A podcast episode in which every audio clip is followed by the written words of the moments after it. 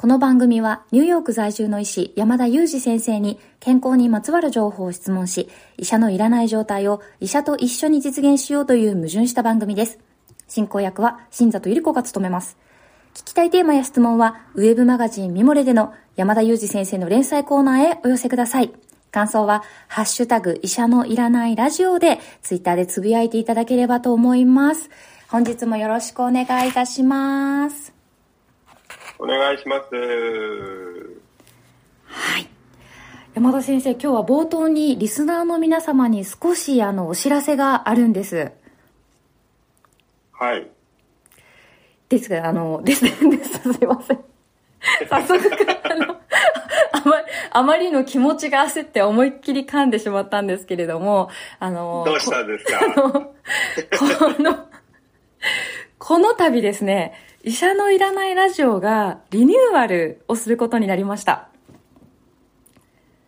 はい。はい。どういうことですか？あの、リ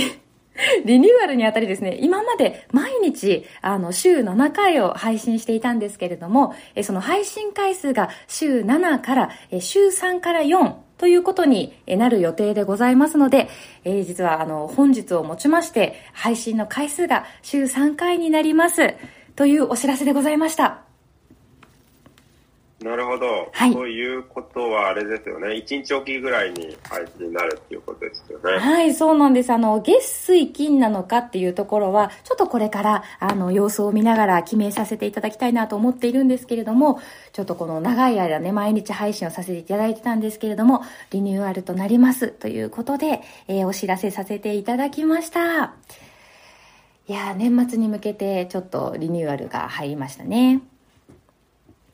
そうですね。んはい。もうこれであれですよ。本当に。いや、もうどうしても毎日お願いしたいっていう声が、もう山ほどツイッターに溢れた場合にはもう僕が間を全部埋めていく、お、なんか、そうですねそういう活動をしたいと思います。新コーナーがまたもしかしたら乱立するかもしれないですね。そうですね、もうクイック5分でみたいな、もうそれでもみたいなことであれば、ぜひ行きたいと思いますが、まあそうでなければ、えっと、週3から4になるっていうことですよね。そうですね。はい。ではですね、今日は、あの、本題に入っていきたいと思うんですけれども、こちらもまたちょっと医療とは、はいあの、遠い話になっていくんですが、今日のテーマはトレンド大賞2022ということでお届けしたいと思います。先生、はいトレンドですよ、トレンド。あの、最も弱いとこですよ、トレンドって。そうなんです。あの、流行に乗ってよかったアニメ、映画、本ですとか、まあ、この1年で注目した取り組みなどについてちょっとお話ししていきたいなと思ってるんですけれども、なんか注目した取り組みなどは山田先生ありますか？ないですね。まさか、ないですか？いやいやいや、はいあの、もちろん医療の話ってはいっぱいあるんですけど、はいはいはいここで言う多分トレンドって、まあアニメ、漫画とか本とかそういう話ですよね。まあ、そうですね。それか、プラス、ちょっとそれとは別に、あの、取り組みで何か気になったことがあったことでも大丈夫ですよ。はい。まあ、その、全然あの、世の中のトレンドではないかもしれないです。けども、はいはいはい。まあ、個人的に2022年を振り返って、はいまあ、一番自分の中でインパクトが大きくて、すごく心に残っていることは、やっぱりあの最高の老後の出版と、まはい。あ、その後の出版にまつわるセミナーとか、はい。テレビとかラジオに出演させていただいたり、うんうんうん。やっぱりあの今まで医学書っていうのは私たくさん作ってきたんですけれども、一般書を書いて一般の方に文字をですね、まあ届けるっていうことは、まあ、もちろん雑誌とかではやってきたんですけれども、本としては初めてだったので、はいその初体験っていう意味でやはり非常に心に残りましたし、まあ、そういう意味ですごくこう心に残る一年になったなと思います。まあ、加えてですね、うんうんうんあのパンデミックが始まってから私一度も日本に帰れなかったんですよね。やっぱり日本の入国非常に厳しかったので、あの入国できないっていう状況でなかなか日本の方に直接お会いすることもできなかったですしそれは自分の家族親戚もそうですし甥っ子め一個にも、まあ、2年も3年もあの一度も会わずに過ごしてきたのでそんな中で、まあ、本当に何年かぶりに日本に帰れたっていうことまあ、それもですね、まあ、ちょうど本の出版のタイミングが重なってですね、その本のイベントに追われてはいたんですけれども、まあ、そんな中で、こう、日本で時間を過ごせたっていうのも含めてですね、今年の夏っていうのは結構こう、心に残る、あの、夏だったなという気がしてます。いや確かにパンデミック中は日本に帰国されるの難しかったでしょうし、あの、久々に親戚の方やね、ご家族にお会いするって、私はずっとこう日本に住んでいてこう長期間会えないことはないのですけれどもなんか寂しかったですよねきっとね。そうです。まあ、うん、寂しさっていうのはそんなにはなかったんですけども、うん、まあ、ただやっぱり帰りたいなっていうのはどっかにはありましたよね。うん、まあ、しかも、まあ、その日本での入国のこともそうですし、なんとなくやっぱりニューヨークってこう、ひどいイメージを持たれていて、なんとなくこう、コロナの間ってバイキン扱いみたいなところもあって余計に帰りにくかったっていうのもありますよね。そのなんか持っているであろうイメージをこう気にしてっていうところもあったんですね。そうですね。うん、まあ、個人的にはですね、そのコロナのパンデミック始まってから一度も体調を崩さず、そうですよね。っぽい症状を引くこともなく、何もなく健康に生きてきたんですけども、はい、まあでもやっぱりイメージってありますので、まあ、特にその医療現場で、まあ感染者の方にまあ日々接してきましたし、まあ今も病院で働けばあの毎日接することになりますので、はい、まあそんな中でまあそういうイメージを持たれるっていうのは自然なことなのかなとは思いますけれども、まああのそういう形でですね、ちょっとなかなか帰国はできなかったんですけども、まあでも今年本当に帰れて、あの本のお披露目もできて、もう大変満足です。全然トレンドじゃないですけど。いや、医者のいらないラジオ的トレンド大賞はやっぱり最高の老後ですよね。ふさわしいんじゃないでしょうか。あの、皆様。はい、そう言っていただけるとありがたいです。あの、 Audible もね、発売というかこう配信されましたもんね、今年。あ、あれも心に残りましたね。 Audible のあの収録にも行ってですね、まあ初めは自分で全部やりたいって言ったんですけど、やるとなると1ヶ月かかると言われて、あの、もう1ヶ月残ってなかったのでできなかったんですけれども、あの、結構初めてのあの経験で、それも面白かったですね。私も Audible、あの、聞かせていただいたんですけれども、確かに途中からあの、アナウンサーの方が、ナレーターの方に変わってましたもんね、きちんとね。あの、山田先生の、あの、こう、音読っていうんですかね、ちゃんと読まれているのも、あの、しっかり聞かせていただきました。あの、ラジオと同じ声でしたよ、皆さん。ぜひ聞いてみてくださいね。あれ、でももうひどいところはテイク10ぐらい撮ってるところもありますからね。ちゃんとこう、撮り直しを、まあ、そうですよね。でもそうですよね。収録ですもんね。はい、そうですね。もうテイクは本当に厳しいですね。イントネーションがちょっと違ったりすると、もう即座に修正なので、すごく厳しかったです。あ、イントネーション、こう、山田先生でもこう違ったりすることっていうのはあるんですね？そうなんですよ。なんか医療単語ですら間違えたことがあったみたいで、うん、なんかまあやっぱり日本語の正しい発音って難しいんだなと感じましたね。まあ、その標準のアクセントに合わせたものがやっぱりそういった Audible でこう配信するものには必要だっていうことなんですね。ああ、厳しいですね。そういうことですね。はい、そうなんですよ。いやもうあの医者のいらないってラジオ的トレンド大賞はもう最高の老後ということで決まりましたので、こんな感じで今日はいいんじゃないでしょうか、先生。いやいやいや、ここはですね、やっぱり、あの、番組後半はですね、ま、もうトレンドを全くつかめていない私に、金沢さんがそのトレンドを叩き込むっていうことを、まあ、ぜひしていただきたいなと思います。いや、これ皆様、もし聞いてくださってる方、ご興味ある方は、ぜひぜひちょっとトレンド大賞、by 私版を聞いていただければなと思います。はい。では後半はちょっとトレンド大賞2022裏2022大賞を決めたいなと思っているんですけれども山田先生に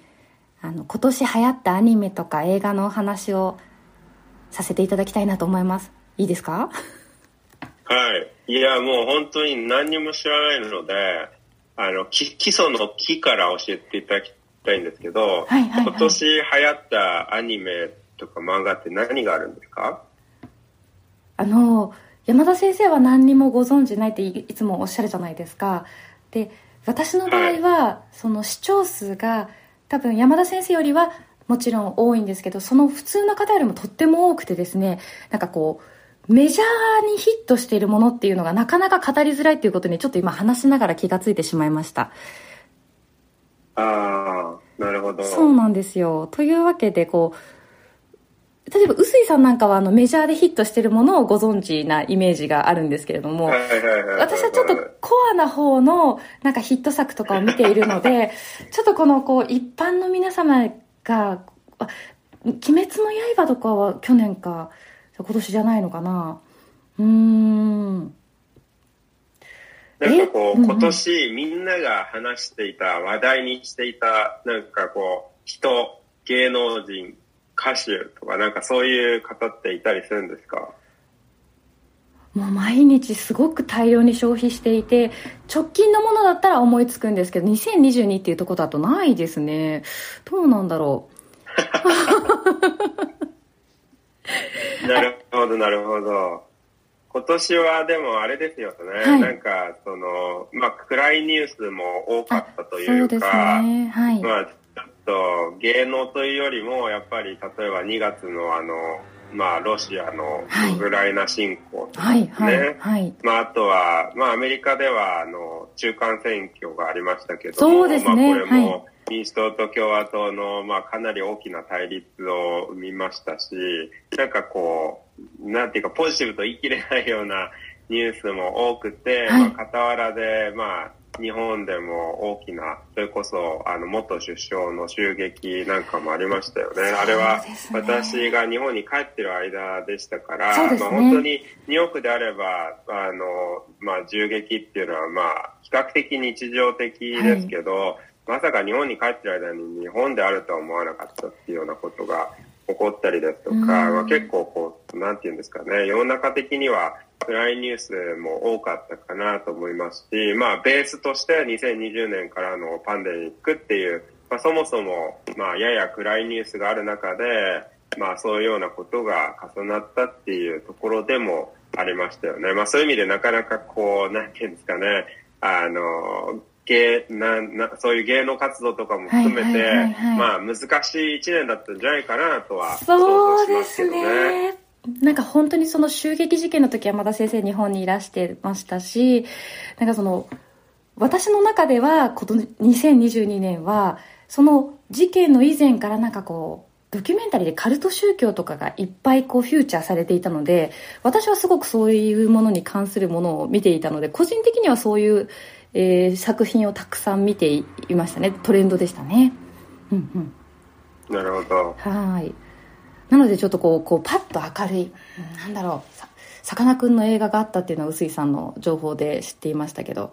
パッと明るい。ああ、うん、それはありましたね。それありましたよね。確かに。ただそれ以外のトレンドはちょっとわか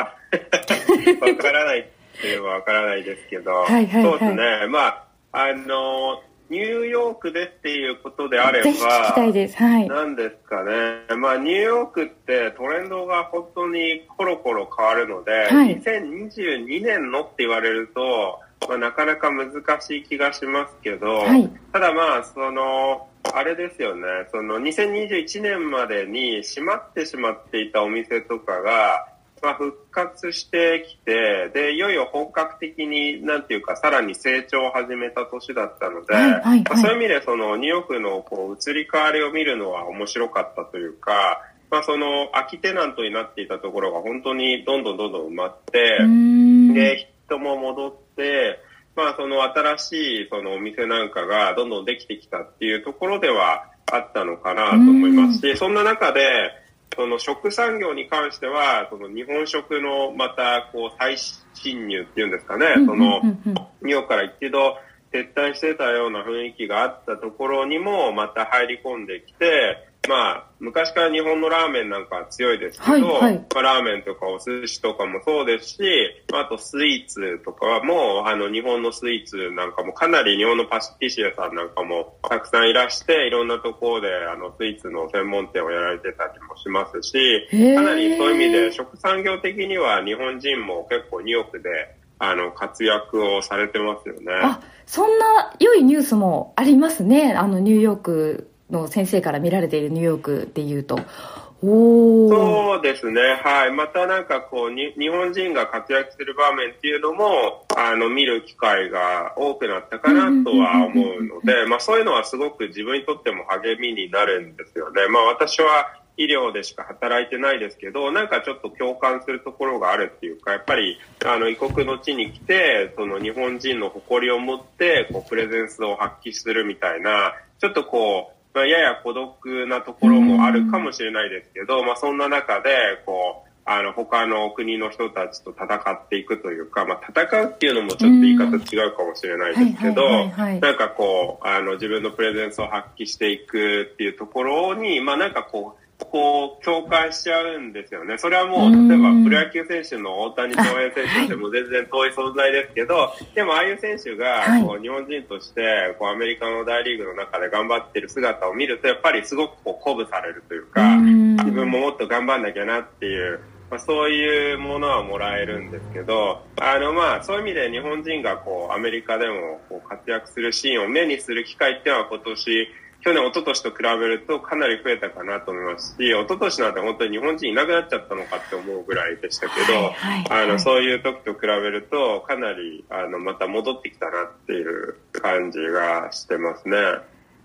いやー、いいですね。なんかちょっと気持ちが明るくなりました。こう、2022年はニューヨークで活躍する日本人の方が、まあ、増えたんじゃないかということですね。そうですね。はい。あの、医師でもですね、うんはいはい、ニューヨークに来る方が、ちょっと、あの、何人も、えっと、この2022年に、あの、ニューヨークで医師として勤務を始めた方っていうのも、何、一応正確な数字はわかんないですけど、はい、あの、10人未満だとは思いますけど、まあでも、6人とか7人とか、そのぐらいの方が入ってこられて、あの、一緒に、あの、医療現場でも、あの、戦った。病気と戦っているという感じなんですけど、まあそういう意味でもなんかこう、医療現場でもそうですし、非医療現場でも、あの、日本人の方はちょっとずつ戻ってきた感覚ってありますね。